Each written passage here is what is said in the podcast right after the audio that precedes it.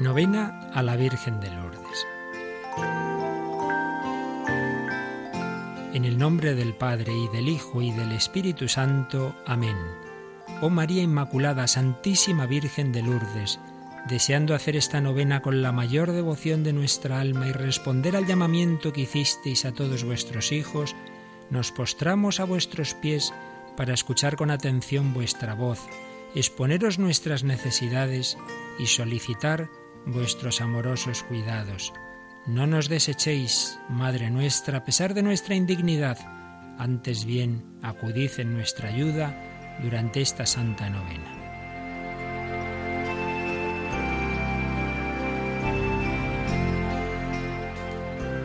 Madre y Virgen de Lourdes que te apareciste a Bernardita en la humildad de una gruta, le regalaste el calor de tu maternal presencia y el resplandor de tu virginal belleza Tú eres la Inmaculada Concepción.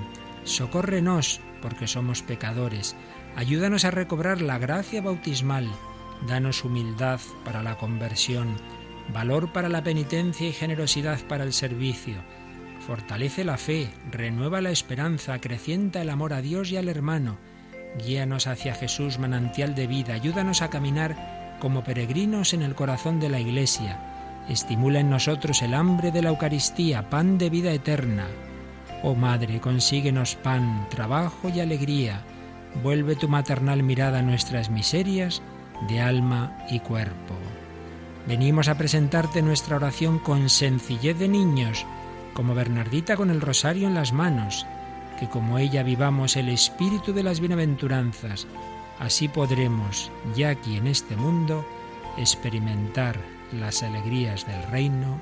Amén.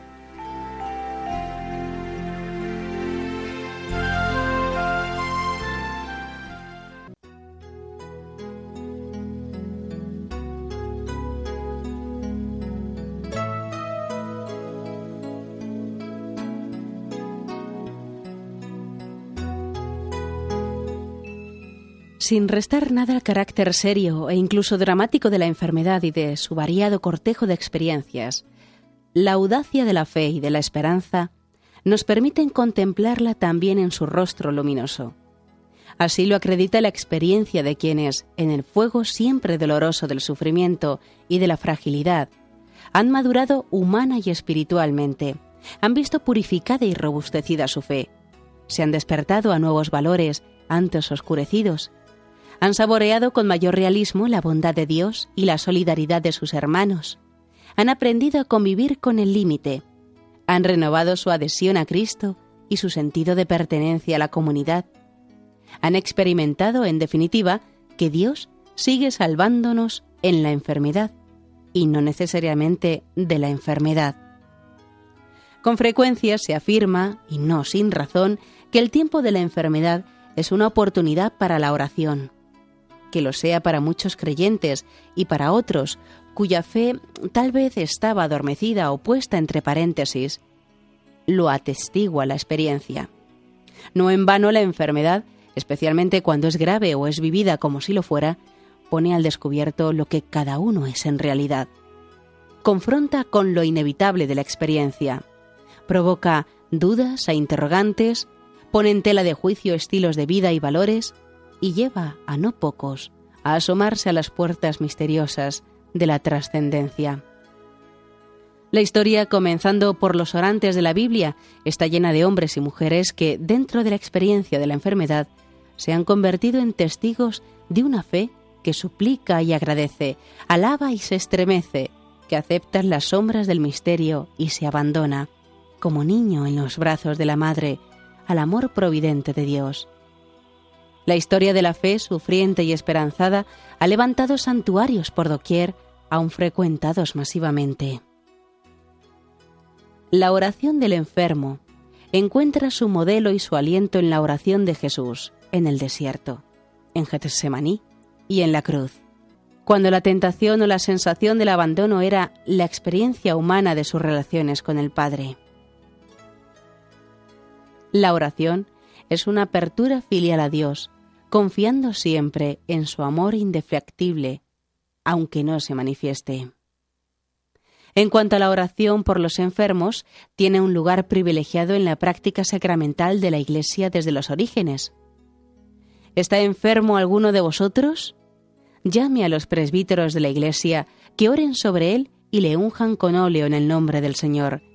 Y la oración de la fe salvará al enfermo, y el Señor hará que se levante, y si hubiera cometido pecados, le serán perdonados.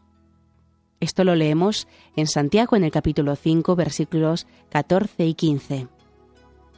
El Catecismo de la Iglesia Católica explica que el sacramento de la unción de los enfermos tiene por fin conferir una gracia especial al cristiano que experimenta las dificultades inherentes al estado de enfermedad grave o de vejez.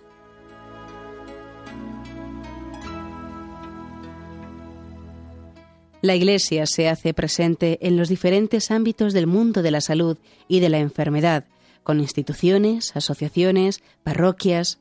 Es siempre una Iglesia que evangeliza orando y celebrando. Hoy en día, y tal vez de una forma especial en ese complejo mundo, esta dimensión de la evangelización cobre una especial importancia. Orar es una forma estupenda de servir, un medio indispensable para el acompañamiento pastoral, para el ejercicio de la profesión sanitaria, para el reencuentro y la comunión con el Dios de la vida. Evangelizar orando, en un mundo dominado por la técnica y donde lo humano corre el peligro de desvanecerse, significa, entre otras cosas, poner de manifiesto la dimensión original de la fe y la misión específica de la Iglesia. Ser sacramento de una salvación que llega más allá de la ciencia y de la técnica, pero asumiendo todo lo humano.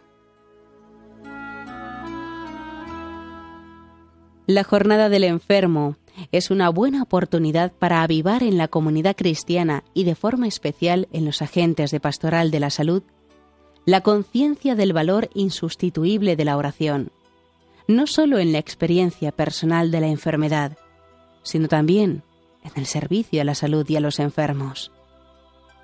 Agentes de pastoral que oran y que renuevan en lo posible la dimensión oracional y litúrgica de su ministerio. Comunidades cristianas que no solo recuerdan a sus enfermos, sino que incorporan la realidad de la salud y de la enfermedad a la catequesis, a la predicación y a la actividad litúrgica.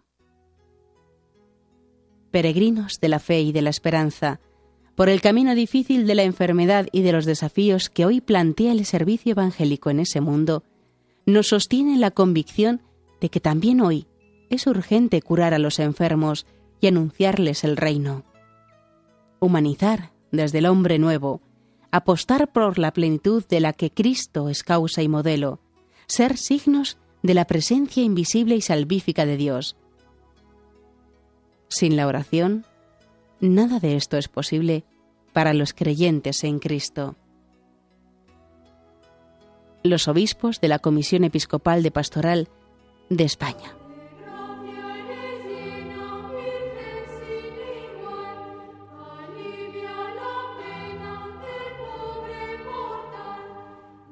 Oración final de Juan Pablo II en su última visita a Lourdes pocos meses antes de morir.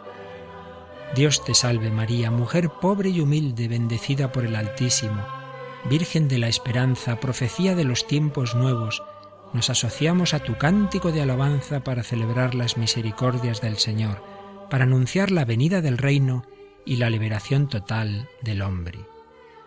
Dios te salve María, humilde esclava del Señor, gloriosa Madre de Cristo, Virgen fiel, morada santa del Verbo, enséñanos a perseverar en la escucha de la palabra, y a ser dóciles a la voz del Espíritu, atentos a sus sugerencias en la intimidad de nuestra conciencia y a sus manifestaciones en los acontecimientos de la historia. Dios te salve María, mujer de dolor, Madre de los vivientes, Virgen esposa al pie de la cruz, nueva Eva, sé nuestra guía por las sendas del mundo. Enséñanos a vivir y a difundir el amor de Cristo. Enséñanos a estar contigo al pie de las innumerables cruces en las que tu Hijo se encuentra aún crucificado. Dios te salve María, mujer de fe, la primera de los discípulos, Virgen Madre de la Iglesia. Ayúdanos a dar siempre razón de nuestra esperanza, confiando en la bondad del hombre y en el amor del Padre. Enséñanos a construir el mundo desde dentro, en la profundidad del silencio y de la oración, en la alegría del amor fraterno, en la fecundidad insustituible de la cruz. Santa María, Madre de los creyentes, Nuestra Señora de Lourdes, consuelo de los afligidos y salud de los enfermos, ruega por nosotros. Amén. Oración.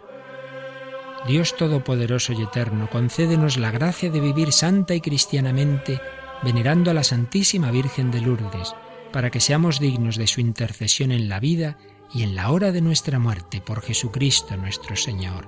Amén.